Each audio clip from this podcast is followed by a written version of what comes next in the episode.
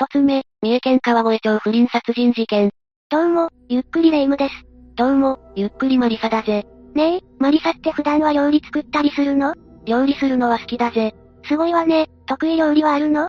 そんなに難しい料理は作らないが、煮物とか家庭料理を作ることが多いな。レ夢ムは料理するのか？私はいつも、コンビニ弁当を買って済ませちゃうわ。最近のコンビニはお惣菜も売ってるし、意外と安くて美味しいのよ。確かに買った方が楽だよな。でもそんなんじゃ、彼氏や旦那さんができた時に困るんじゃないか？男を捕まえるなら胃袋をつかめって言うもんね。でも仕事が忙しくてなかなか料理をする時間がないのよ。プロが作ったものには勝てないし、やる気も出ないわ。逆に料理のできる人と付き合ったらいいんじゃないか？シェフと知り合えば毎日家でプロ級の料理が食べられるかもしれないぜ。シェフの料理は仕事だし、家では凝ったものを作りたがらないらしいわよ。それに、シェフは料理が上手くて女性に人気だから、付き合うのはちょっと勇気がいるわね。昔シェフが不倫相手を殺害した事件もあったし、地上のもつれが心配だわ。え、そんな事件があったのか？シェフが殺人事件ってやっぱりナイフ使ったりするのか？まずは、事件の概要を説明するわね。この事件を起こすことになったのは、当時42歳だった加藤淳也という男よ。加藤は三重県出身で、高校卒業後大阪阿部の辻調理師専門学校で料理を学んだの。調理師の資格を取得し、事件当時は三重県旭町の、ホテルで料理人として勤務していたわ。おお、なんだか順調に話が進んでいるじゃないか。加藤は既婚者で、妻と娘息子二人の子供がいたわ。彼は町内で催し物があると積極的に手伝いをして、地域の住民とも交流していたのよ。奥さんと仲良くしている姿も目撃されており、近隣住民からは、小煩悩で家族仲が良く、トラブルとは無縁の男性として見られていたそうよ。ここまで聞くと、料理がうまくて妻と子供にも優しい良いパパって感じだな。加藤は Facebook に家族写真を数多く投稿しており、良い父親を演出していたわ。そのため事件発覚当時、近隣住民や同僚に加藤の評判を聞くと、明るく気さくで、みんなから好かれる存在。小煩悩で良い人だったのにまさか、と驚いている反応が多数見られたのよ。ん演出ということは実はそうではなかったのか？そう、彼は家族にとんでもない秘密を隠していたのよ。とんでもない秘密って何なんだ？実は、妻と子供を愛する父親でありながら、他の女性とも関係を持っていたのよ。ええそれって不倫じゃないか。そうよ、加藤は英子さんという女性と不倫関係にあったわ。英子さんはこの事件の被害者でもあるのよ。じゃあ加藤は不倫相手を殺したってことなのか？どうしてそんなことをしたんだ？じゃあここからは、英子さんについて見ていくわね。英子さんは3人兄弟の末っ子で、事件当時は29歳だったわ。思いやりのある優しい女性だったそうよ。英子さんは頭もよく国立大学を卒業し、事件当時はホテルのフロントで働いていたわ。ホテルのフロントは海外のお客様ともやり取りしないといけないよな。相当頭の良い人だったんだな。英子さんは、後輩のお手本になるくらい真面目に仕事に取り組んでいたの。そんな英子さんと加藤がどこで出会うんだ？二人とも出身学校は違うじゃないか。ヒントは、二人の働いている場所よ。働いている場所？英子さんはホテルのフロントで加藤は料理人。まさか、同じホテルだったのか？その通りよ。二人は同じホテルに勤める同僚だったの。お互いの配属先は違うし年も13歳離れてたけど、なぜか仲良くなったようね。職場恋愛って結構聞くよな。毎日職場ですれ違っていたら、仲良くなってしまうものなのかもしれないぜ。そうして事件から約1年半前の2018年7月、二人はついに一線を越えたわ。加藤は妻の目を盗んで英子さんと会っていたのよ。いくら仲が良いと言ったって、不倫は良くないんだぜ。でも、さらに加藤の不倫はエスカレートするわ。翌年の2019年、英子さんとは別の女性とも不倫関係を持つようになるのよ。おいおい、40歳過ぎたおじさんがそんなにモテてしまうのか。料理のできる男性は得だな。悠長なこと言ってる場合じゃないわ。既婚者の加藤にとって不倫は違法行為なのよ。しかも二人の女性と同時に付き合っていたなんて、考えられないわ。不倫は良くない行為だけど、本当に違法行為なのか？不倫で逮捕された人なんて聞いたことがないぜ。不倫は刑罰がないけど立派な違法行為よ。なぜなら民法770条でこのように制定されているからなの。第770条夫婦の一方は、次に掲げる場合に限り、離婚の訴えを提起することができる。1、配偶者に不定な行為があったとき。2、配偶者から悪意で遺棄されたとき。3、配偶者の生死が3年以上明らかでないとき。4、配偶者が強度の精神病にかかり、回復の見込みがないとき。5、その他婚姻を継続しがたい重大な事由があるとき。不倫は一つ目の不定な行為に当たるのか？不倫をした者は離婚の時、不倫された者に損害賠償を支払わなければいけないわ。加藤が奥さんと離婚する場合で説明するわね。この場合、奥さんは加藤と二人の不倫相手に慰謝料を請求することができるの。懲役刑などの刑事罰はないけれど、不倫は犯罪行為と言ってもいいのよ。倫理的にだけではなく法律の観点からも、不倫は絶対にしてはいけないんだな。じゃあ加藤は、早く二人の不倫関係を終わらせる方がいいんじゃないか？マリサの言う通り、この関係は長くは続かなかったわ。A 子さんが別の女性とも不倫関係にあることに気づいてしまったのよ。奥さんより先に A 子さんが気づいてしまったのか。でもこれで A 子さんも加藤のクズっぷりに目が覚めて別れられるんじゃないか？いいえ、加藤は別の女性の存在がバレても A 子さんと関係を続けていたわ。ええ、そうまでして関係を続ける意味ってあるのか？別の女性がいなくなっても、加藤には妻と子供がいるじゃないか。A 子さんはまだ20代だし、もっと良い相手がいるような気がするぜ。A 子さんは加藤との関係を終わらせようと思っていたかもしれないわ。でも、今となっては確かめようがないわね。ずるずると関係を続けていた A 子さんだけど、徐々に精神を病んでいったわ。不倫という関係性も負担だったし、別の女性の存在も不安だったようね。加藤の話によれば、この頃から A 子さんは、加藤を束縛するようになったみたいね。自分がいろんな女性と関係を持つのがいけないんじゃないか。ところで、束縛ってどんな内容なんだ？加藤は A 子さんから日常的に LINE の返事を求められていたわ。一週間の LINE の送受信回数は1961回にも及んだそうよ。一週間で1961回って、一日で約280回じゃないか。働きながら毎日そんなにやりとりするって考えられないぜ。これは証拠としてやりとりの資料が残されているから、確かな数字よ。二人は同じ職場で顔を合わせながら、ずっと LINE のやりとりをしていたんだな。なんだか学生の恋愛みたいだぜ。後の裁判で加藤の弁護人が、A 子さんから一日に何度も LINE のやりとりを求められていたと主張しているわ。やりとりを続けることで、A 子さんは安心感を得ようとしていたのかもしれないわね。不倫だから友達にも相談しづらいしな。A 子さんは辛かったと思うぜ。それに、A 子さんの束縛は LINE のやりとりの頻度だけじゃなかったそうよ。これも加藤の主張になってしまうけどね。え ?LINE だけじゃなかったのか？加藤が長男の学校行事に出席するとき、A 子さんは一緒に過ごすよう要求したの。息子の学校行事にも自由に参加できないことに、加藤は、彼女がいる限り自由がないと考えるようになったわ。こうして徐々に加藤にとって A 子さんが邪魔になっていったのよ。自分で A 子さんと不倫しておいて、身勝手な考えだな。A 子さんからしたら、たまの休みに一緒に過ごしたくなるのは当然だぜ。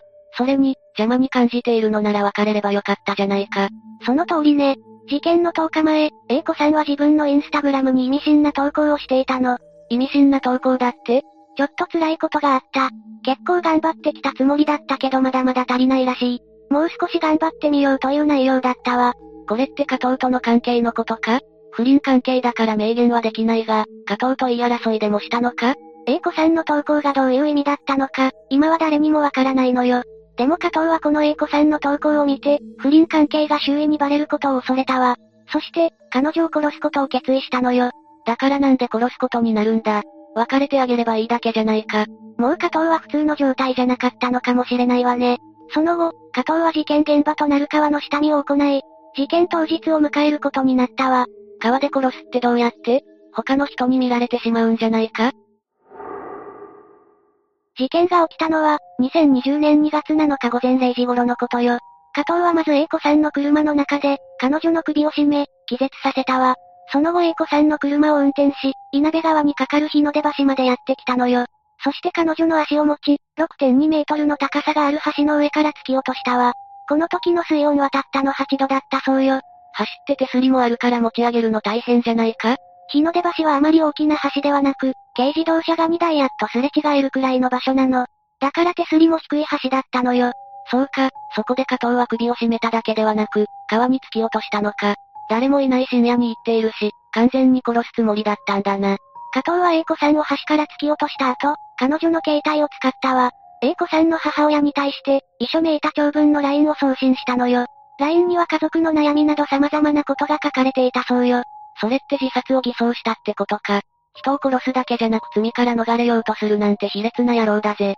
A 子さんはすぐに見つかったのか ?A 子さんの遺体は翌日に発見されたわね。場所は現場から約 3km 離れた下流で、発見者は発電所の作業員だったわ。作業員はすぐに、警察と海上保安庁に通報したのよ。こんなことは言いたくないが、時間がかからなくてよかったな。その後はどうなったんだ？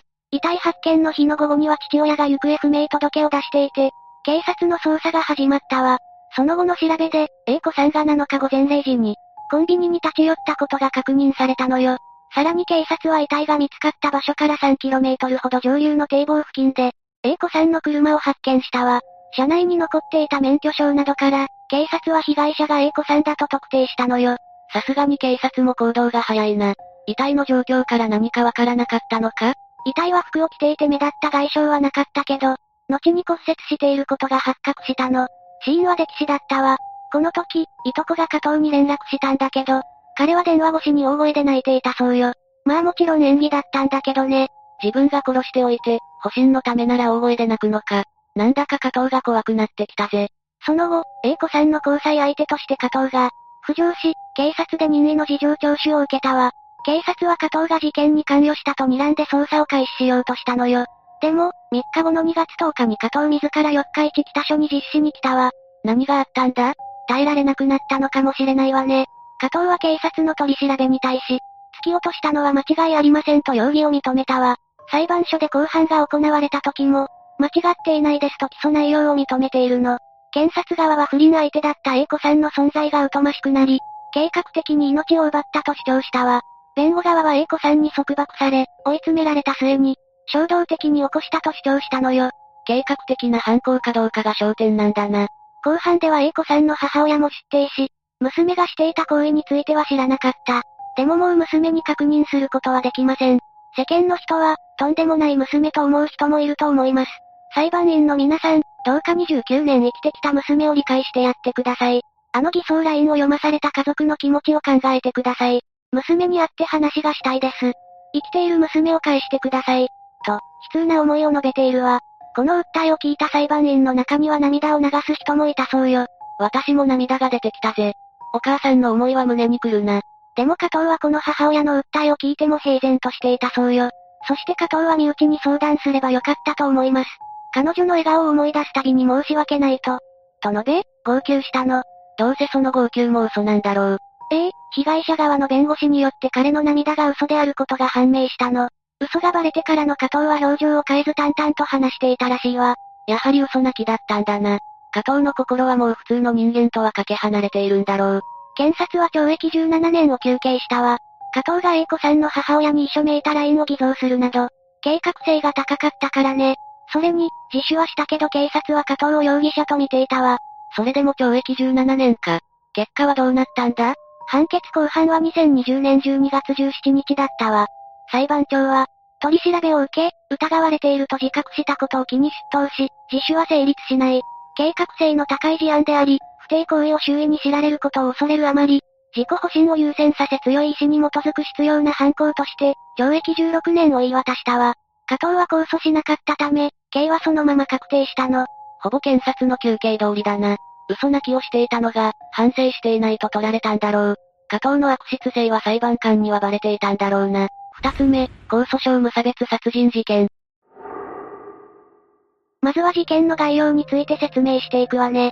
ああ、よろしく頼むぜ。2011年9月3日、中国の控訴省にある民家に、チャンルーという小柄な男がやってきたわ。ふむふむ。チャンは民家を訪れると、扉を激しく叩いて家の住人を呼び出したわ。慌てて出てきた女性はちゃんの顔を見て、申し訳なさそうに対応したのよ。女性はちゃんと知り合いだったのか？ええこの女性はちゃんの妻であるリンファの母親だったわ。なるほど、つまりは義理の母だな。ちゃんはリンファを探していたのよ。でも、彼女は用事があって外出していたから家にはいなかったわ。じゃあ、たまたまタイミングが合わなかったんだな。それを知ったちゃんはしばらくリンファの母親と話し込んでいたわ。でも突然、持っていたナイフで彼女に襲いかかったのよ。え、意味がわからないぜ。どうしてちゃんはいきなりそんなことをしたんだ？実はこれには深い理由があるのよ。後で詳しく説明するから、今は話を続けてもいいかしら？ああ、わかったぜ。ちゃんはリンファの母親をナイフで何度も刺して、殺してしまったわ。さらに、家にいたリンファの父親と幼い孫も標的になったのよ。ちゃんはこの二人も、母親と同様ナイフを突き刺して殺したのよ。嘘だろ。家にいた全員を殺したのか？ええ、一瞬であたりは血の海になったわ。そこまで躊躇なく人を殺せるなんて信じられないぜ。まるで映画やドラマの中みたいな展開よね。フィクションだと思いたいが、これは実際の事件なんだよな。しかもちゃんは、この後も強行を続けたわ。騒ぎを聞きつけた隣人たちもナイフで次々に攻撃していったのよ。うう、見境なく人を襲うなんて恐ろしすぎるぜ。完全に我を忘れているわね。ちゃんは周囲の人も含め、7人もの人間を殺していったわ。一気に7人もナイフで殺すなんて、寒気がするぜ。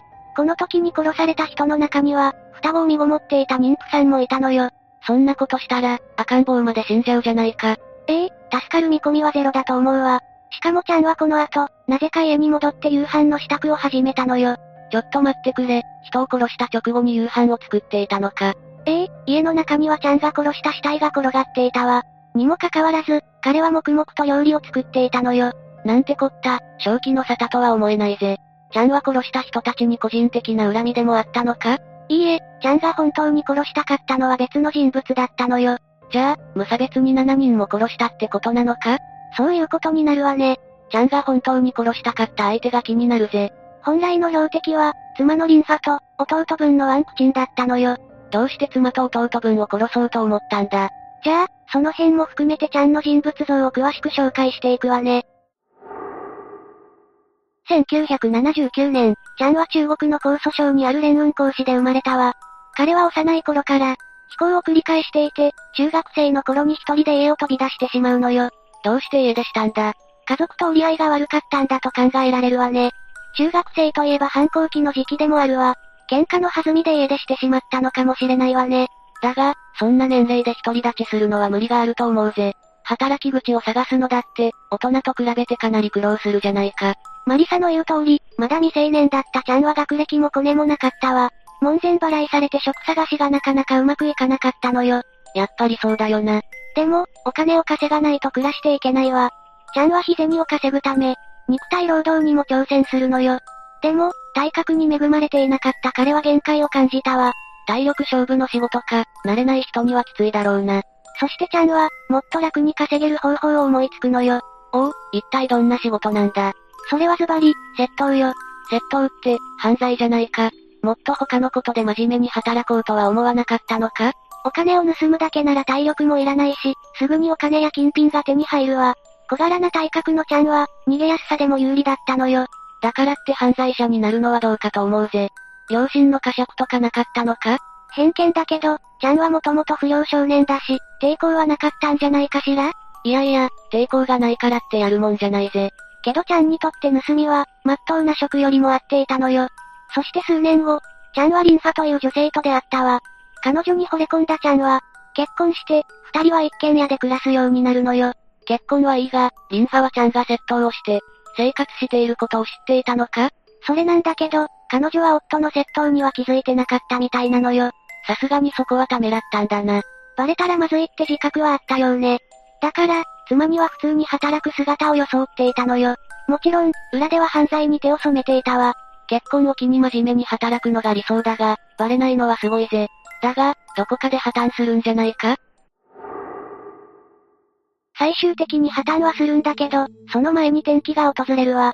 ある日、ちゃんはターゲットを狙うために電車に乗っていたのよ。いつものように窃盗をするためだな。ええちゃんはターゲットに手を伸ばしたわ。でもその瞬間、ある男が兄貴、と声をかけてきたのよ。兄貴ってことは、男はちゃんの知り合いなのか？いいえ、この男はちゃんと初対面だったわ。初めて会ったのに、兄貴呼ばわりとは慣れ慣れしい奴だな。不審な男に対してちゃんはあからさまに不快な顔をしたわ。でも、男は気にすることなく、ちゃんを引っ張って電車から駅に降ろしたのよ。盗みの邪魔をされるわ、変な男に絡まれるわで災難な日になってしまったんだな。でも、男が邪魔をしたのには理由があったわ。実は、電車の中で、スリのターゲットにしていた相手は私服警官だったのよ。男はわざわざちゃんを助けてくれたってことになるのか？それにしても、よく警官だって見抜いたもんだ。この男は何者なんだ？男はワンという名前で、ちゃんと同じく、スリで生活していた男だったわ。私服の警官がうろついているっていう情報を知っていたのもそのためだと思うわ。それですぐに気づいたんだな。ワンが止めなければ、ちゃんは逮捕されていたかもしれないわね。じゃあワンは、ちゃんにとって恩人じゃないか。ええこれがきっかけでちゃんは年下のワンを弟分として、可愛がるようになったわ。一緒に窃盗をするようになったのよ。世間からすると迷惑でしかないが、気があったんだな。仕事だけじゃなく、生活も共にするようになったのよ。ちゃんは、家のないワンを家に呼んで妻に紹介し、一緒に暮らすようになったわ。じゃあちゃん夫婦とワンで三人暮らしになったってことだな。ちゃんは世話好きな性格で、家がなくて困るワンを放っておけなかったのよ。同居に対して、リンファは反対しなかったのか？ワンは人懐っこい性格で、リンファとも打ち解けたわ。だから、同居に関してトラブルはなかったみたいなのよ。ワンは世渡り上手な感じがするぜ。ええ人付き合いが上手いタイプだったんだと思うわ。そして三人で暮らし始めてから数年後、ちゃん夫婦は赤ちゃんを授かったのよ。おお、家族が増えるってことだな。ええリンファはとても喜んだわ。でも、ちゃんは焦っていたのよ。さすがに窃盗で生活するのはまずいと思ったのか？もっと現実的な問題だったわ。子供が生まれたら、まとまったお金が必要になるのよ。確かに、窃盗だけで子供も養うのは厳しいぜ。まっとうな職について、ちゃんとお給料をもらう方が良いわね。ああ、絶対そっちの方が良いと思うぜ。ちゃんはこれを機に、盗みから足を洗うべきか、悩み始めるのよ。そんな彼に対して、ワンはある提案をしたわ。嫌な予感がするが、ワンはどんな提案をしたんだ墓荒らしをして、家族のためにたくさんお金を稼ごうと誘ったのよ。ええそんな罰当たりなことを提案するなんてどうかしてるぜ。実は、中国では墓荒らしって頻繁に起こっているのよ。掘り起こした物品を売れば、かなりの金額が手に入ると言われているわ。今更だが、完全に違法だぜ。スリと同じく、見つかったら即逮捕ね。ちゃんは子供のためにもお金が欲しかったから、話に乗ってしまうのよ。ワンと組んで墓荒らしを繰り返し、大金を手に入れたわ。うはうわだな。でも、そんなにうまくはいかないわ。油断したのか、警察に墓荒らしがバレ、二人は捕まってしまうのよ。悪事はいつか暴かれるもんだ。で、二人して服役したのか？そのはずだったわ。二人はそれぞれ別室で尋問を受けたんだけど、ちゃんはワンをかばって墓泥棒は一人で行ったと証言したのよ。弟分が捕まらないようにかばったんだな。ええそして警察はちゃんを主犯と判断して逮捕したわ。じゃあ、ワンは何の罪にも問われなかったのか？その通りで、罪はすべてちゃんが背負ったのよ。ちゃんは自分がいない間、家族を守ってほしいとワンに頼んだわ。ワンは涙を滲ませて、任せてくださいと役目を引き受けたのよ。自分をかばってくれた兄貴分の頼みを断るわけにはいかないぜ。信頼していたワンだからこそ、ちゃんも家族を任せたんだと思うわ。二人は相当な信頼関係を持っていたんだな。だが、突然ちゃんが捕まって家族もショックだったんじゃないか？妻のリンファは夫の逮捕で、相当落ち込んでいたわ。ワンは彼女に寄り添っていたんだけど、次第に惹かれ合うようになったのよ。え、まさか兄貴分の妻に手を出したのか？そのまさかで、リンファとワンは一線を越えてしまったわ。おいおい、とんだ裏切り行為だぜ。ちゃんは裏切られたことを知らずに刑務所で過ごしていたわ。そして、服役が終わって家に戻ると、ワンも妻もいなかったのよ。留守とかじゃなく、もぬけの殻だったのか？そうなのよ。ちゃんは何が起こったかわからず、パニックになって家族とワンを探したわ。でも、手がかりすら見つからず、途方に暮れるのよ。そりゃ、パニックにもなるぜ。出迎えてくれるはずの家族がいなかったんだから、無理もないわね。憔悴しきったちゃんを見かねて、近所の人が本当のことを伝えるのよ。ここでちゃんは、リンファとワンが不倫をして家を去ったことを知ったわ。信頼していた弟分が大事な妻を奪ったと分かって、絶望しただろうな。しかもちゃんは、裏切られたことが信じられなかったみたいなのよ。自宅で一年間も家族が帰ってくることを願って待ち続けたわ。いつか戻ってくると思ったんだな。けれど、いくら待っても家には誰も帰ってこなかったわ。我慢の限界に達したちゃんは、リンファの実家に向かったのよ。あとは、最初に話した通りね。なるほど。無差別殺人事件を起こしたのは、そんな理由があったんだな。そして事件を起こした翌日、ちゃんは自ら警察に、出頭して何人も殺したことを告白するわ。警察もいきなりそんなこと言われてびっくりしただろうな。案の定だけど、殺害現場には遺体があって、ちゃんの自白が真実だと判明したわ。一日経ってから自白したんだな。我に返って、自分がしてしまった過ちの重大さに気づいたんだと思うわ。それにしても、ナイフで7人も殺すなんて凄まじいぜ。しかも、ワンとリンファは無事だったんだよな。そうよ、被害に遭ったのは無関係の人たちだったわ。その人たちも不倫の巻き添えで、殺されてしまうなんて、思ってもみなかっただろうな。あまりにも理不尽だし、被害者の遺族も納得できなかったと思うわ。ああ、そうだと思うぜ。不倫が許せないって気持ちはわかるが、それとこれとは話が別だ。ちゃんをかばうつもりはないけど、裏切られた絶望は、それだけ凄まじかったんだと思うわ。それこそ、無差別に人を殺してしまうくらいにね。そうだとしても、当事者たちで話し合って解決してほしいぜ。その通りだわ。ちなみにちゃんはこの事件後、2011年12月14日に行われた裁判で、死刑が言い渡されたわ。そして2012年9月5日には刑が執行されたのよ。以上で、今回の事件概要の解説は終わりよ。マリサはどう思った？不倫は周囲を不幸にするってのは聞いたことあるが、まさか殺人事件にまで発展するとは思わなかったぜ。ええ恐ろしいわね。しかも今回は、弟分に妻を、奪われてしまうという形だから余計にこじれてしまったんだわ。確かに、全く知らない他人と不倫されるよりダメージがでかそうだぜ。だが、どうしてリンファはワンと恋に落ちてしまったんだろうな。夫が逮捕された悲しみと寂しさはあったと思うわ。そこに、人懐っこいワンが割り込む形になったんだと思うわね。刑務所にいる夫よりも、そばで支えてくれるワンが良かったんだな。でも、ちゃんがした過ちは許されることじゃないわ。たとえ不倫されたとしても、怒りに身を任せて他人を傷つけてはいけないのよ。私もレイムと同意見だぜ。しかも、今回の被害者は無関係な人たちだしな。三つ目、大学助教授教え子殺害一家心中事件。まずは、事件の犯人である大場博義の生い立ちについて説明するわ。大場は1935年、静岡県のタバコ販売所長の息子として生を受けるんだけど、両親が結核患者だったことから、幼くして親戚に預けられた後、最終的には東京に住む左官職人の養子になったの。仕方がないとはいえ、幼くして両親と離れるのは辛いな。それから日本は戦争が激しくなって、大場も栃木県に疎開したの。中学と高校を卒業した後は立教大学の文学部英米文学科に入学し、卒業後は同大学の大学院に進学、修士課程、博士課程の単位を取得するに至ったわ。ええ、とても頭のいい人物だったんだな。いわゆる生え抜きってやつね。それから大場は年下の女性と結婚し、二人の娘にも恵まれたわ。32歳の時には助教授に昇格し、どこか影のあるミステリアスさも相まって、学生たちからも人気だったの。若くて雰囲気のいい先生は、人気だよな。ここまで見ると、生活には何も不満なんてなさそうだけどな。表向きはね。大場は女子生徒との不適切な関係がたびたび噂されていて、そのことをしょっちゅう同僚の女性に相談していたの。そんな話をされていた同僚女性も、どんな気持ちで聞いていたんだろうな。遊び感覚の浮気を繰り返していた大場は、生徒の一人であった K さんという女性と付き合うことになったの。その関係は在学中から4年間も続き、大学院に進学した K さんも、大場にのめり込んでいく一方だったのよ。恋は盲目って言うもんな。しかも恋愛経験の浅い学生時代の恋なら、なおさらだよな。既婚者だった大場にとっては遊びだったけど、K さんは本気だったの。そして、徐々に事態は深刻になっていくわ。山梨県甲府市出身の K さんは資産家の娘だったんだけど、両親からは早く地元に帰って身を固めてほしいと言われていたの。大場に夢中だったさんは修士論文の提出をあえて延期したりして、少しでも長く大場といる時間を作ろうとしたのよ。すごいな。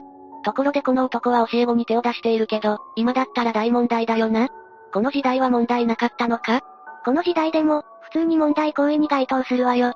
大場がしたことはセクハラに該当するんだけど、その言葉が存在しなかった当時においても、バレれば懲戒処分になるレベルのことだったんだから。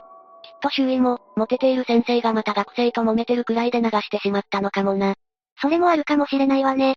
この時に大場が処分を受けていれば、事件は起きなかったかもしれないわ。話を戻すけど、大場は K さんに対して妻との関係は冷め切っていると説明していたの。その矢先、K さんは大場の子供を妊娠したと報告し、妻との離婚を求めたわ。おお、ついに、なるべくしてなったという感じだな。さらに、大場にとってまずいことが続くわ。同じ頃、大場の妻も自分の夫と K さんのただならぬ関係に気づいてしまったの。当然ながら、奥さんは大激怒。大場と K さんの密会現場に踏み込んで、別れるように強く迫ったの。小さな子供もいるんだし、いつまでも旦那が若い女にうつつを抜かしていたら、そりゃあ嫌に決まってるよな。妻は精神的に追い詰められて、自ら命を絶つような行為をするようになったの。実は K さんは、大場の妻の大学の後輩にあたる人物でもあったのよ。奥さんも高学歴だったのか。それにしても、大場は悪魔のような男だぜ。でも早くしないと、K さんのお腹の子供はどんどん大きくなるよな。ええ。だから大場も、子供は諦めてほしいと言ったんだけど、K さんは堅くなに産むと言い張ったそうよ。だけど大場との愛人関係に悩んでいた K さんは、保持菌リンパ腫という悪性リンパ腫の一つを発症してしまい、静養のためにしばらく実家に戻ることにしたの。K さん、癌だったのか。若いから進行も早いし心配よね。そして1973年7月19日、K さんは定期治療のために東京へと帰ることになったの。両親にとっては、これが最愛の娘との最後の別れとなってしまったわ。そんな、あまりにも辛すぎるんだぜ。東京に帰ってきた K さんは、新宿にある靴屋で赤いハイヒールを購入したの。その日は独協大学に通う弟と一緒に下宿していた北区の親戚宅に宿泊しているわ。弟さんも有名大学に通っているのか。兄弟揃ってすごいな。そして翌日の7月20日、K さんは友達に会うので遅くなると伝言を残して下宿先を出たわ。それを最後に消息を絶ってしまい、実家の両親もそのことを知るの。K さんは癌を患っていたし、親も気が気じゃないよな。そうね。なおかつ K さんは分別のある性格で、無断外泊なんてするタイプじゃなかったことも、両親の心配の種になったわ。だけど3日後に2週間ほど旅行します。8月4日に帰りますという手紙が実家に届き、それが K さんの筆跡だったことから、両親もひとまずは安心したの。実筆だったなら、確かに無事なんだと思うよな。K さんの手紙が届いてから1週間後、今度は知らない女性と思われる名前の人物から手紙が届き、そこには遊覧船では厄介になりました。あなたの彼によろしくと書かれていたの。さらに現金2万円も添えて実家に郵送されたのよ。んつまり K さんが、旅行先で出会った人ということか？両親はそう思ったみたい。でも、1973年当時の大卒初任給の平均は5万7千円だったため、2万円ものお金を大学院生の娘に送ってくることに、違和感を覚えたの。ここで両親は、K さんは家出などではなく、裕福な恋人と長期旅行に行ってしまったのだと思ったそうよ。ご両親には、大場のことは話していなかったんだな。連絡が途絶えた時点で、捜索願いは出さなかったのか？?K さんがまだ嫁入り前だったことと、悪い噂が立った娘の将来はどうなるのかと懸念したこともあって、大学や警察には相談できなかったのよ。確かに成人しているとはいえ、無事に見つかった後の人生もあるからな。だけど、後にこの2通の手紙は大場の偽装工作だったと発覚したのよ。は？偽装工作？ええ。K さんの失踪には、大場が深く関わっていたの。それにもかかわらず、大場は新聞広告に K さんを心配するかのようなメッセージを掲載したり、山梨の実家を訪ねて K さんはまだ帰りませんかなどと聞いたりもしたわ。それって、K さんのご両親は何も気づかなかったのか？少なくともご両親は、親身になってくれる大場に娘のことを相談していたわ。その裏で大場は、K さんの命を奪っていたのよ。K さんの行方がわからなくなった7月20日、大場は研究室を抜けて新宿で彼女と落ち合ったの。実はこの二人、合いびきのために大場の恩師である教授の別荘を何度か利用していたんだけど、大場は今回もそこに誘ったのよ。教授も、そんなことをすると分かっていたら別荘なんて貸さなかっただろうな。大場は別荘で K さんの首に手をかけて命を奪った後、冷たくなった彼女を周辺の空き地に埋めて隠したの。それから夜の11時過ぎに、普段から相談事をしている同僚女性を料理店に誘ったのよ。その時間帯に誘われて、すぐに行ける女性もすごいな。そこで大場は、K さんを手にかけたことを告白し、蹴りをつけた。君の想像以上の方法だよと。とんでもない告白をしたのよ。それを聞かされた女性は、K さんが自ら命を絶ったということかと質問したのだけど、大場はもっと大変なんだと、自分の犯行をほのめかしたの。は？そんなことがノーノーと言えるなんて、どうかしてるんじゃないか？いや、そもそも人を手にかける時点で、どうにかしてるんだが。そこが大場の異常性を感じるところと言えるわね。女性に打ち明けた大場はさらに、夕方の5時から9時までは自分と一緒にいたことにしてほしいって、アリバイ工作を頼んでいるの。そんなことを OK したら、同僚女性も共犯になるじゃないか。で、首を縦に振ってしまったのか？同僚女性は大場が犯罪に手を染めた可能性があることを知り、困り果てて OK しなかったわ。だけど、到底彼女一人では抱えきれない問題だったため、同僚女性は大場の8年先輩にあたる助教授に全てを打ち明けたのよ。確かに、普段から悩みを聞いてあげていた同僚からこんなことを言われたら、戸惑うよな。助教授はどうしたんだ？助教授ももちろん驚いて、大場の大学時代の同期で親友でもある他大学勤務の男性を自宅に呼び出したの。二人で一晩中話し合った結果、家族旅行から帰ってきた大場を大学校内の一室に呼んで、事実確認をしたわ。大場は罪を認めたのか？認めたわ。教授たちは実施するようにと強く説得したものの、信じられないことに、大場はもうやっちゃったもの。仕方がないじゃないかと開き直ったのよ。はぁ、あ、やっちゃったものじゃないだろうが。ちっとも反省してないな。反省していたら、少なくとも犯行後に家族旅行なんてできないわよね。さらに大場は残ったものが、どううまくやっていくか相談しようとも言い放ったのよ。つまり、自分は逮捕されたくないから、みんなで俺が捕まらないように考えような。って言いたいのか？ざっくり言うと、そうなるわね。なんで自分の職場の人たちや親友に、尻拭いをさせようとするんだよ。この先輩助教授や親友は、警察に駆け込んだのか？それが、できない理由があったのよ。大場の妻は助教授や親友とも同じ大学の後輩に当たるんだけど、夫と計算の不倫でかなり精神を病んでいたの。自ら命を絶とうとしたこともあったため、彼女に配慮して大学や警察への通報は思いとどまることになったわ。ん気持ちはわかるが、事態は急を要していると思うんだが。助教授たちも、すぐに諦めたわけじゃないの。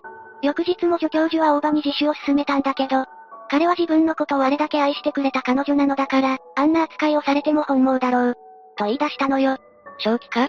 愛した男からされた、最大の裏切りのように思えるんだが人を傷つけることに躊躇がなさすぎて、寒気がするぞ。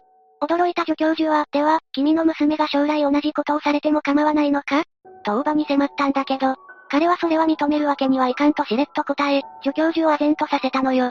すまん。救いようがなさすぎて、もう言葉が出ないぞ。その後も助教授たちは、再三にわたって実施するよう説得したわ。でも、大場は家族を連れて千葉県に海水浴に行くなどして、普通に日常生活を送ったの。そのさなか、遺体遺棄現場に赴いて、より人目につかない場所に埋め直すなどの隠蔽工作も抜かりなく行って、そのことを堂々と絶対にわからない場所に埋めたから大丈夫だと、わざわざ助教授に話したりもしたのよ。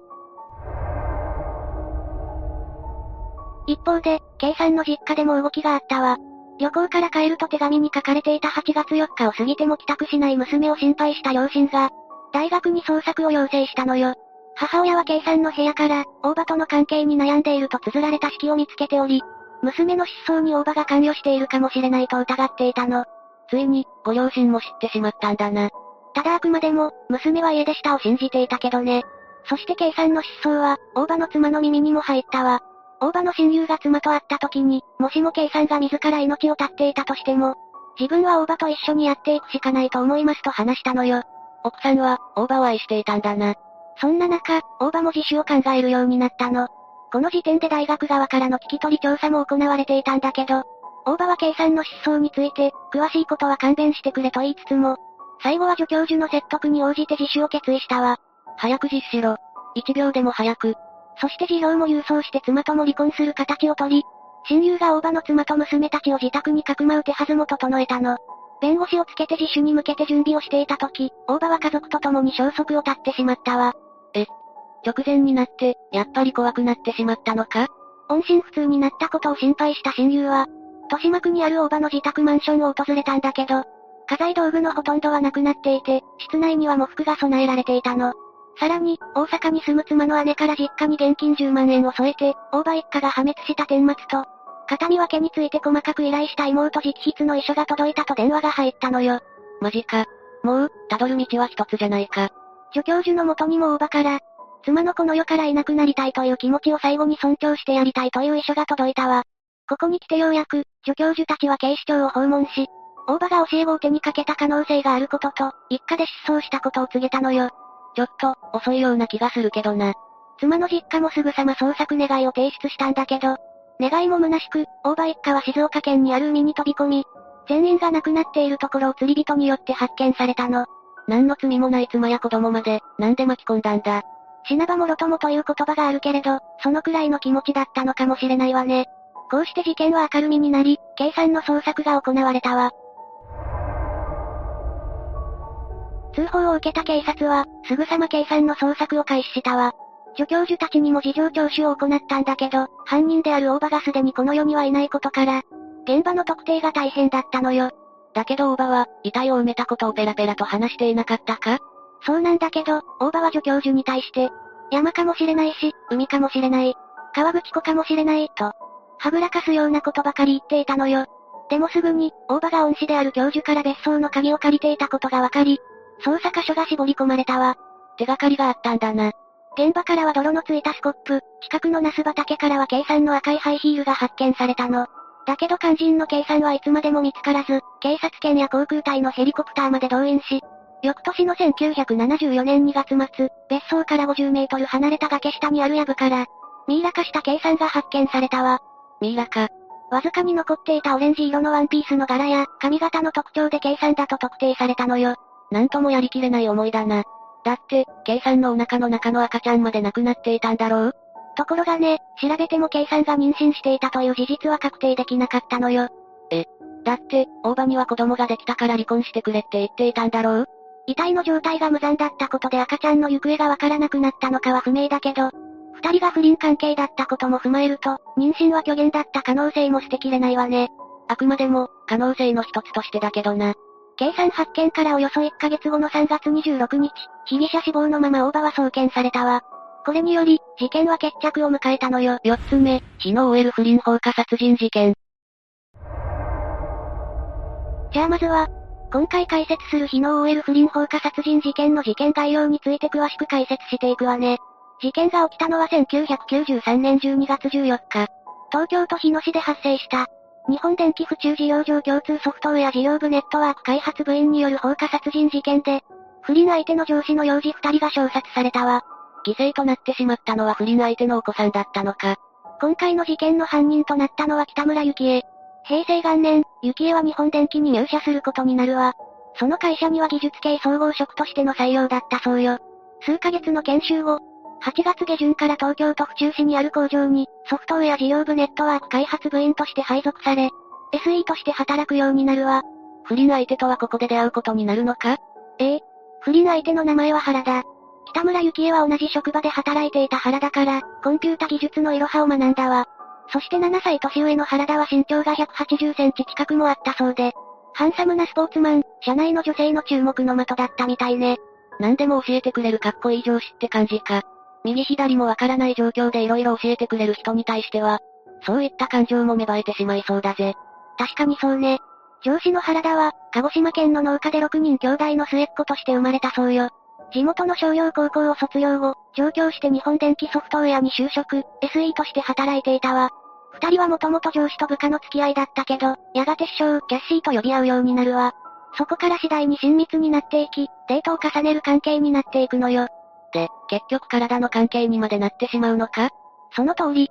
原田という男は既婚者だったってことだよな不倫ということは、原田に家庭があったということだろ？そうよ。妻と子供二人と一緒に暮らしていたわ。平成2年秋、幸恵は自宅から会社のある日野島で、約2時間かかる遠距離通勤をしていたけど、同じ日野市のマンションに引っ越したの。原田が住んでいた自宅に行き来しやすいから？ええ、引っ越した理由を両親には、時間に余裕を持って仕事したいからと言っていたみたいだけど、本当は毎日でも原田とデートしたかったというのが本当の理由だったのよ。原田は、日野市の公団住宅に妻子と共に暮らしていたわ。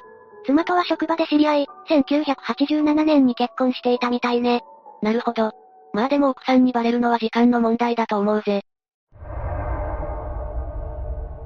そして平成3年4月、原田の妻、京子が流産したわ。このことに原田はショックを受け、幸恵がこれに同情する形で、二人の関係はますます親密になっていくのよ。だけど幸恵は、上司と部下の関係は決して崩すまいと思っていたみたいね。そして8月6日。この日は幸恵の25歳になる誕生日の前日で、玉川で花火大会があったそうよ。その夜、二人で花火大会を見た後、原田は幸恵に誕生日のプレゼントとしてラジカセと CD を送り、幸恵のアパートで初めて公園に至ったわ。さらに翌日の7日、二人は会社を休み、府中の郷土の森のプラネタリウムに行ったそうよ。その後、多い時には一週間に数回は幸恵のアパートに泊まることもあったみたいね。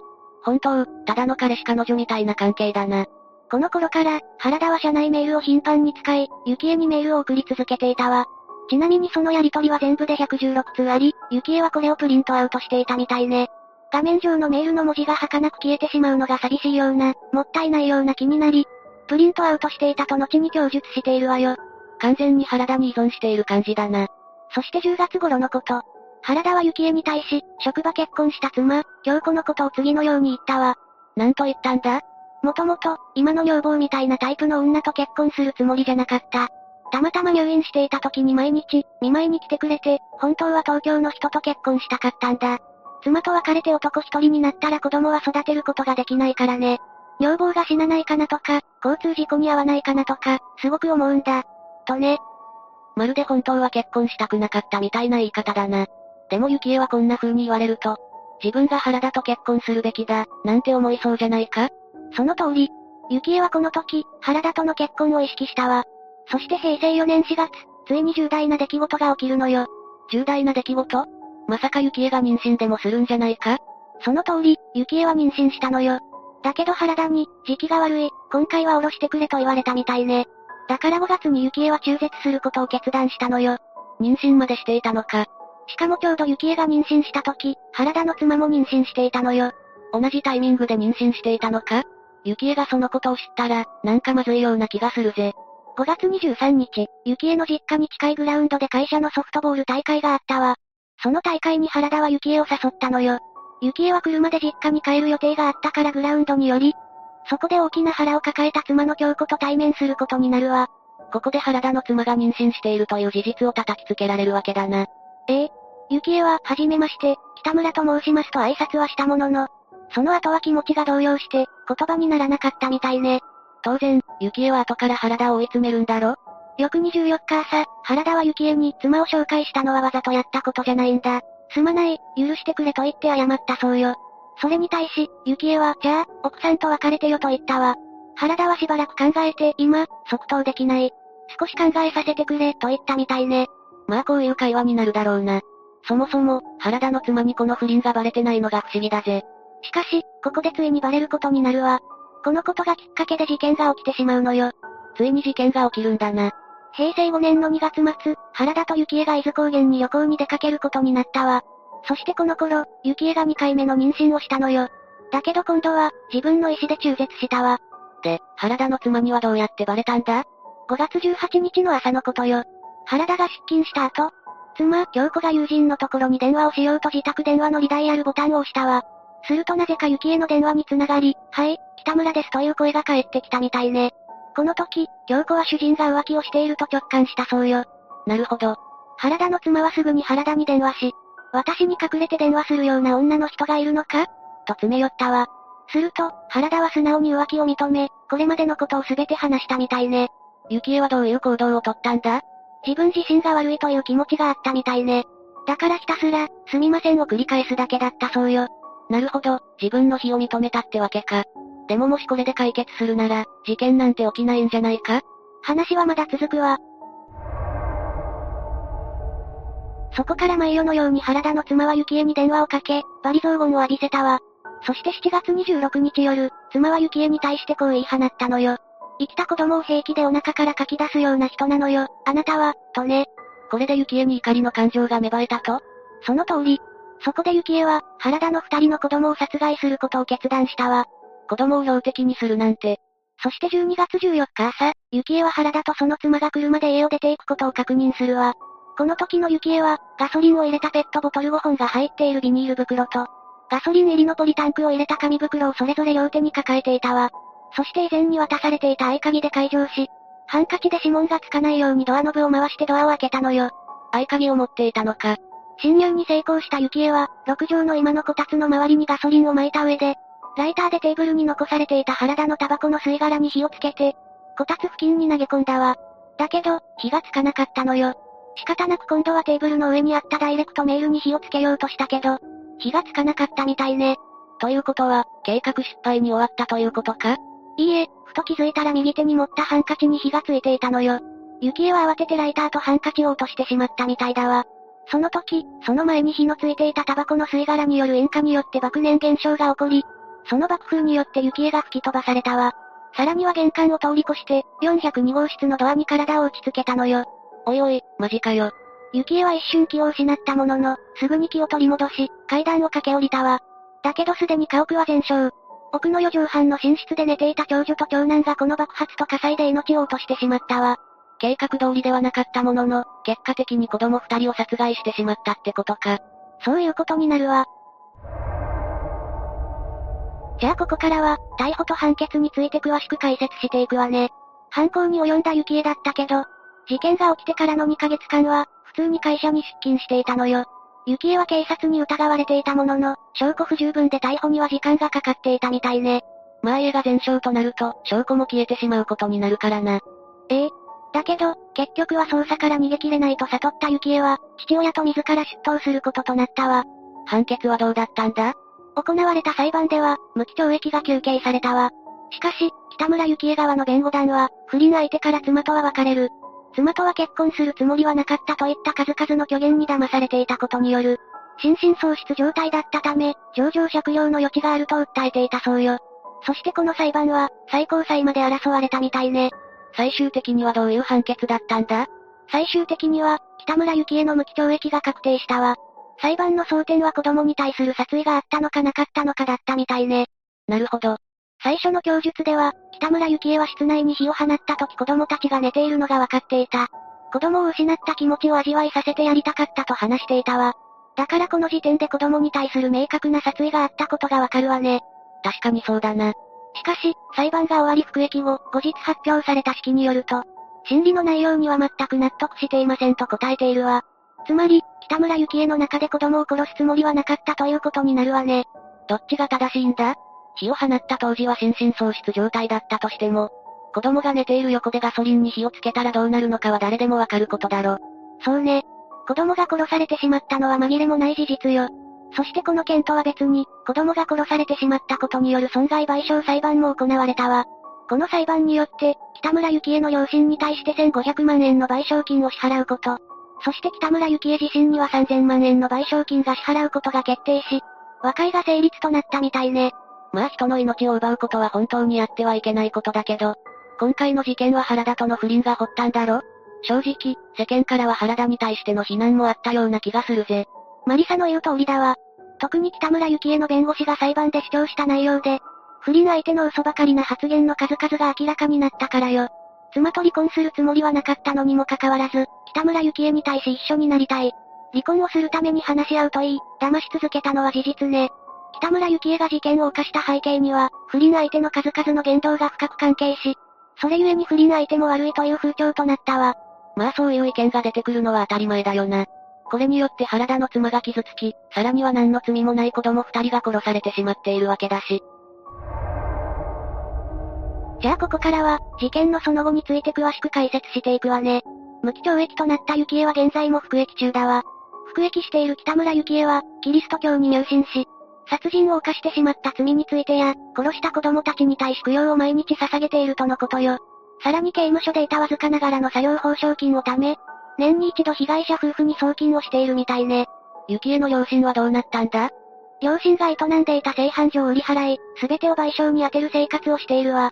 子供たちの供養を毎日行っており、命日には法要も行っているみたいね。それでも自責の念は消えることがなく、関東や関西など様々な地域のお寺に行っては供養をしているとのことよ。そうだったんだな。じゃあ原田とその妻の関係はどうなったんだ？場合によっては離婚も考えられるぜ。不倫相手の原田は、事件が起きてから早々に日本電機を退職されたわ。形式上は自ら願い出て退職したことになっているけど、実質解雇されたと考えていいわね。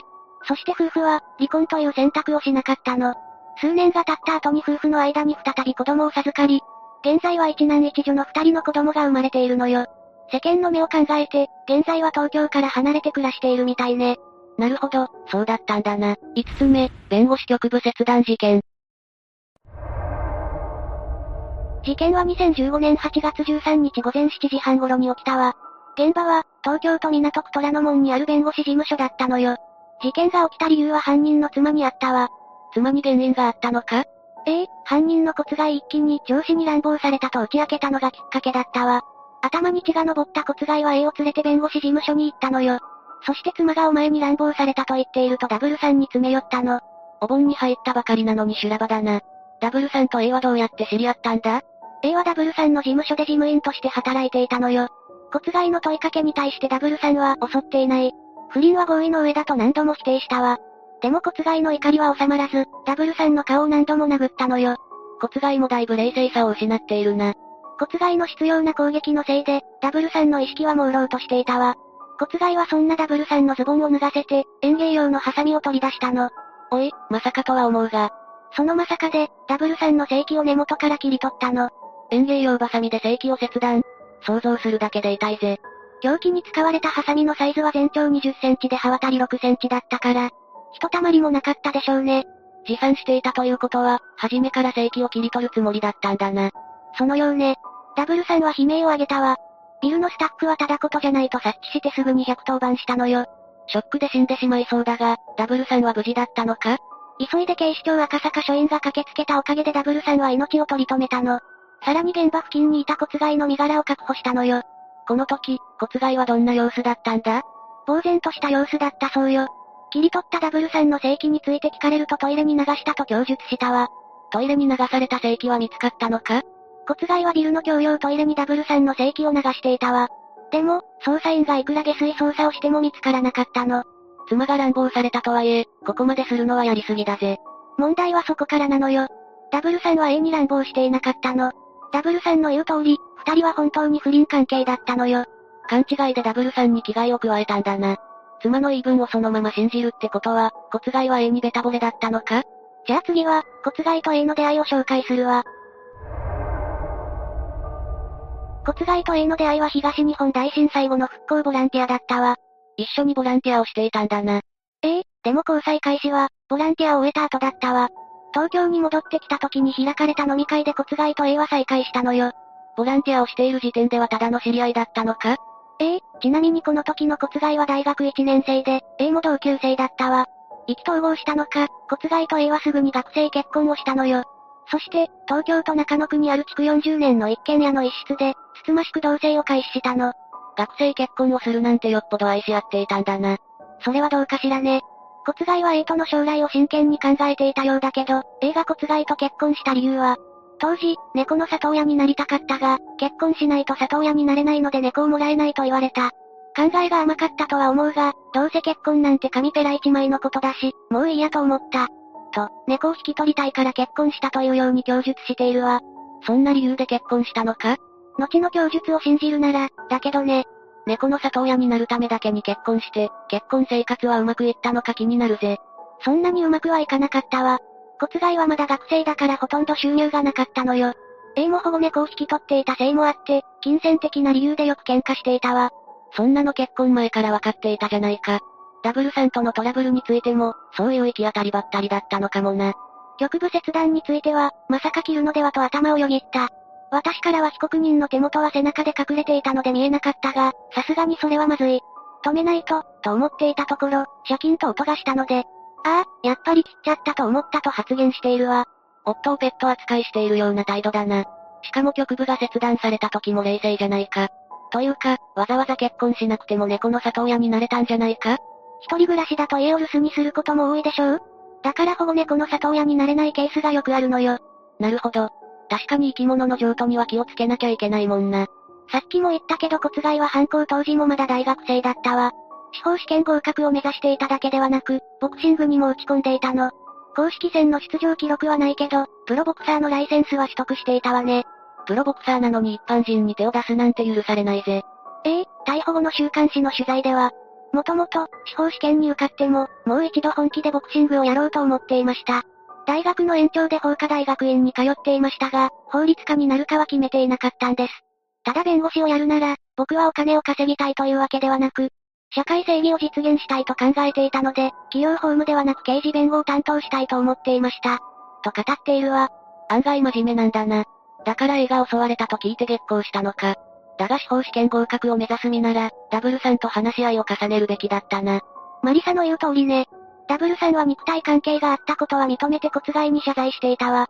でも襲ったのではなく、あくまでも合意の上での不倫関係だと主張していたの。骨骸は学校やボクシング仲間からの評判はどうだったんだ？人間関係は良好で、周りの人からは真面目な青年だと思われていたわ。ボクシングジムの練習生はこんなことをする奴じゃなかった。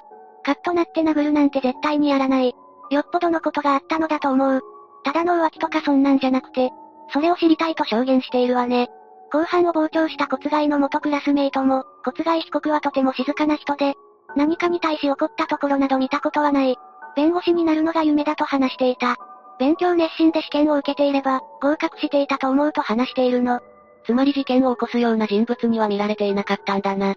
ちなみにボクシングジムのサイトには骨骸の情報があるわ。そこには目標、夢の欄に放送と記されているわね。好きなボクサーについては蝶のように舞い、蜂のように刺す。と世界的に有名なモハメド・アリの名前が書かれていたわ。なんだか、事件を起こした人物と思えなくなってきたぜ。A とダブルさんが不倫に至ったきっかけも知りたいな。A は2014年の5月から弁護士事務所でバイトを始めたわ。ダブルさんの秘書として働いていたんだけど、ダブルさんは A に好意を持ち始めたわ。ダブルさんは A が既婚者だと知りながらも A にアプローチをしたわ。A も乗り気になってその場で肉体関係を結んだの。既婚者だと分かっていた上で言い寄ったのか。しかもその場で肉体関係を持つなんて節操がないぜ。冷めた結婚生活を送っていたから A も不倫に乗り気だったってことだよな。ええ、二人は2014年の年末に不倫関係になったわ。A もダブルさんを嫌がる素振りはなかったのよ。二人の関係はどれくらい続いたんだ？二人は約7ヶ月の間に少なくとも6回ほど肉体関係を持ったわ。だけど、その関係も少しずつ冷えていったわ。2015年の7月頃から、A は少しずつダブルさんを避けるようになったの。A は不倫をやめてダブルさんとはただの仕事仲間に戻ろうとしたみたいだわ。ダブルさんは納得したのか？ダブルさんは A のことを諦められずに引き止め続けたわ。そんなダブルさんのことを A はだんだん面倒に思っていくようになったの。どうして急に面倒になったんだろうな？最初こそ好意を持っていたようね。でも、長文メールが頻繁に届くようになって気持ちが悪くなり、本気で引いた。と裁判で述べていたわ。なんだかダブルさんが哀れだな。それに、A は身勝手に思えるぜ。事件後に精神科医は A についてこの妻は決定的に想像力が欠如している。自分の言動で相手がどう反応するのか、どう行動するのか想像できず、他人の痛みに共感することができない。局部切断にしても、切ったと思うだけで、何をしても、何を見ても現実感がない理人症の可能性が高いと考えられ、おそらくアレキシサイミアに陥っているのでしょうと鑑定しているわ。アレキシサイミア？初めて聞く病気だな。アレキシサイミアは質感情症とも呼ばれているわ。楽しい時に喜べなかったり、怒りたい時に怒れない病気ね。想像力が乏しくて、自分の感情に気づくことも表現することも難しい状態を指すわ。それなら他人事のような発言も納得いくぜ。事件のきっかけが起きたのは、ダブルさんのことが鬱陶しくなった時期だったわ。A は骨外に帰りが遅いと詰められて喧嘩中だったの。ダブルさんにも骨外にも嫌気がさした A は骨外の怒りの矛先を変えたかったのよ。それで、ダブルさんと不倫していることを暴露しようと思ったわ。正直に話したら A にも非があることがバレるよな。だから A は、ダブルさんから無理やり迫られたと嘘をついたのよ。2015年の8月、A は職場のダブルさんからセクハラ被害を受けていると打ち明けたわ。同意の上で続いていた肉体関係についてはキスされかけて悩んでいた。ダブルさんから迫られて仕方なく2回関係を持ったと話したわ。それで骨外は頭に血が昇ったんだな。骨外が激怒したことで A と骨外の喧嘩は収まったわ。ここまでは A の思惑通りだったわね。最初は耐えきれずトイレで吐いたり悲しんでいた骨外だけど、A が性欲の吐け口に使われた。A はずっと一人で耐えていたんだ。きっと A は話をするのも辛かっただろうと考えて、ダブルさんに対して怒りを募らせていったの。悲しみが憎しみに変わったのか。そして骨外はあるニュースについて思い出したわ。それは男性の局部が切り取られる事件だったわ。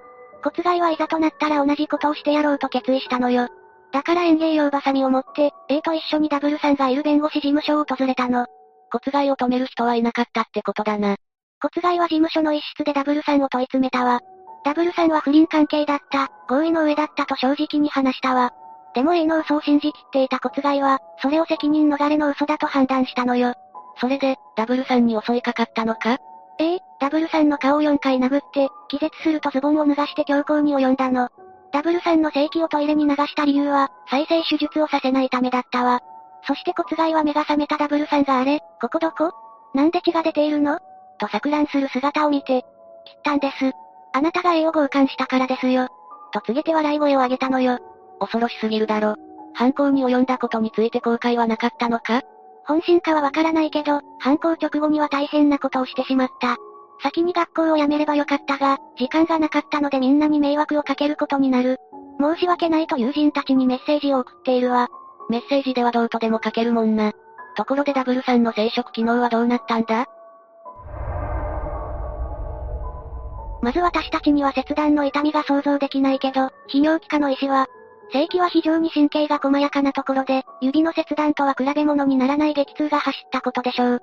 切断された瞬間、あまりの痛みで朦朧としていた意識もはっきりしたと思いますと述べた他にも、陰茎には4本の動脈が通っているので、切断時には勃起状態でなくても大量の出血を伴う。体内の全血液量の3分の1が失われれば、一気に血圧が下がって、出血性ショック死に至ることもあり得ますとも証言しているわ。立派な殺人未遂じゃないか。それで、再生は可能なのか？手術にはある程度条件が整っている必要があるの。どんな条件だ？切断された性器をすぐに氷で冷やしておくことね。そして、1分でも早く接合手術を受けることが必要なのよ。時間が経つと切り離された性器の組織は壊死してしまうの。尿道をつなぐのは比較的簡単なんだけど、さらに大変なのは血管や神経の接合なのよ。元に戻るには条件が多いな。完全に元に戻すのは難しい、ということね。だがダブルさんの性器はトイレに流されて見つかっていないんだよな。ええ。ダブルさんの性器は根元に1センチしか残っていなかったわ。排尿機能と生殖機能は完全に失われたわね。どうにかならないのか？正規に残った神経と移植した皮膚の神経を接合する手術を行うくらいね。これである程度の感度は得ることができるわ。でも、セックスで挿入することは難しいと言われているの。肋骨の一部を移植すればそれも可能だけど、今度は常に勃起状態になるのよ。なるほどな。ダブルさんの精神的苦痛は計り知れないだろう。石渡って排尿ができないということは男性にとって心理的な負担が大きく、耐え難い屈辱感を生じさせると心配していたわ。ダブルさんは一生引きずる傷を負ったわけだな。裁判の結果が気になるぜ。傷害の現行犯で逮捕された骨害は、取り調べ後に東京地裁に起訴されたわ。殺人未遂じゃなくて傷害なのか？ええ、その裁判でダブルさんと A の肉体関係が同意の上のものだったと認められたわ。裁判では一期への愛情は事件後も変わりないが、せめて名字だけでも変えたい。人生をリセットして、海外で美術の勉強をしたいという A の調書が読み上げられたわ。A が嘘をついたことが事件の発端なのに、どこまでも他人事じゃないか。骨害はそれを聞いてどう思ったんだろうな。裁判官から、あなたの妻の調書は人生をリセットして海外で勉強したいというところで終わっている。あなたは妻は出所後も待っていてくれると言っているが、本当なのか？離婚などの話は出ていないのか？と質問されると骨害は、最近の手紙でも支えると言ってくれている。離婚の話など一切ないと言い切ったわ。そして骨害は弁護側の質問で結婚の際のことを尋ねられると、二人で一緒に生きていたいと決めた。一生一緒に生きていこうと。と言葉に詰まりながらも涙声で話して、妻からは家庭の温かさなど多くのことを与えてもらった。早く司法試験に受かって、妻が与えてくれたもの以上のものを与えたいと思っていた。と妻に対する愛情の深さを語っていたわ。やってしまったことは許されないが、A の思いは強かったんだな。犯行に及んだきっかけについては、誤ってごまかそうとしている感じがし、妻の苦悩や僕の絶望感を分かっていないと思った。その時、男性の仕事机にあった男性の家族の写真が目に入った。僕が妻を愛しているのと同様、あなたも自分の家族を愛しているなら、なぜそんな家族の写真がある前で僕の妻に手を出したのかと怒りが爆発し殴ったと話したわ。気持ちはわかるぜ。だが、ハサミを持っていったし、計画性もあったわけだよな。骨害は反省していたのか？骨害は今は妻の話が正確ではなかったことも知っている。男性には大変申し訳ないことをした。また男性の家族にも精神的打撃を与えてしまった。反省していると謝罪したわ。さらに妻は今も毎週2回以上面会してくれ、約100通くれた手紙でも、罪を償った一気を支えたいと言ってくれている。妻のことは僕の命よりも大切に思っている。罪を償ったら、また一緒に妻と暮らしていきたいと声を震わせる場面もあったわ。そして2016年7月5日に開かれた判決公判で東京地裁は、被害男性は骨害被告に妻と性的関係を持ったことを謝罪した。男性側に量刑を左右するような落ち度はない。動機に組むべき事情はあるが、男性に回復不能の障害を負わせた結果は重大として、懲役4年6ヶ月の実刑判決を言い渡したわ。骨害は納得したのか？いいえ、判決を量刑が不当に重いとして東京高裁に控訴したわ。でも、2017年2月14日に東京高裁で開かれた控訴審の判決公判で裁判長は、男性が骨害被告の妻と不倫したことは民事上の賠償責任が生じる違法なものであり、男性側に落ち度があることは明らかだと指摘した上で、民事訴訟などで対抗すべきだった。局部切断は極めて悪質で危険な上、男性に大きな肉体的苦痛と障害消えることのない精神的苦痛を与えた。と一審の量刑判断に誤りはなかったとして弁護側の控訴を棄却したわ。2017年に開かれた裁判で刑が確定しているんだな。じゃあ、もう骨害は出所しているのか？そうなると、ダブルさんが心配だぜ。実はダブルさんは事件後数日で職場復帰しているの。ダブルさんの知人の放送関係者は、事件の日は木曜日でしたが、週明けには勤務されていた。前と全く変わらない様子で仕事をしているようです。事務所の弁護士たちも事件について触れないようにしている。仕事ぶりは真面目ですと語ったわ。私なら立ち直れないぜ。不倫したのは悪いが、ダブルさんは強い人だな。以上が、この事件の内容よ。不倫は悪だが、ダブルさんが受けた被害は重すぎるぜ。骨外も司法の道を志している身なら、法に頼るべきだったわね。もう出所しているし、せめて罪の意識を持って真面目に生きていることを祈るぜ。そうね、一生をもって償ってほしいわ。しかし、不倫に復讐してスカッとする漫画は面白いが、現実で起こると恐ろしいな。だからマリサも漫画ばかり見ていないで現実に目を向けてほしいわね。そうだな。たまには外に出て楽しいことをしたいぜ。じゃあ遊園地でも行きましょう。幸せそうな家族を見れば、すさんだ心も癒えるはずだわ。外に出るのはいいが、いきなり遊園地はハードルが高くないか？それならショッピングモールでもいいわ。でもその前にそのボサボサの髪を切らなきゃね。よし、そうと決まれば早く行くぜ。もたもたしていたら気が変わるからな。というわけで、今回は弁護士局部切断事件について紹介したわ。それでは、次回もゆっくりしていってね。